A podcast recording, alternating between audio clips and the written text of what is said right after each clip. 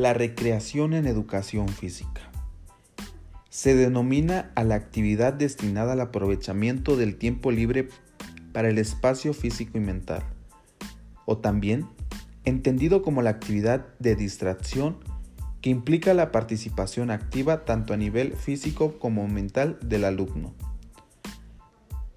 Esta recreación favorece el desarrollo de diferentes destrezas motoras, el interactuar con el entorno y jugar activamente, tanto en forma individual como grupal.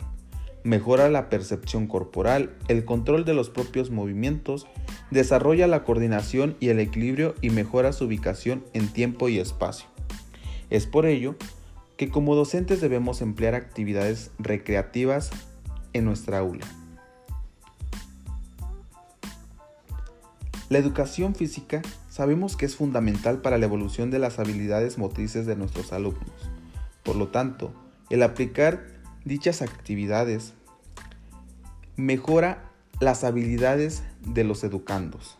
Actividades tales como resistencia cardiovascular, Trabajar la velocidad de reacción mediante estímulos sonoros, saltos sin desplazamiento, sentido rítmico y agilidad corporal, equilibrio.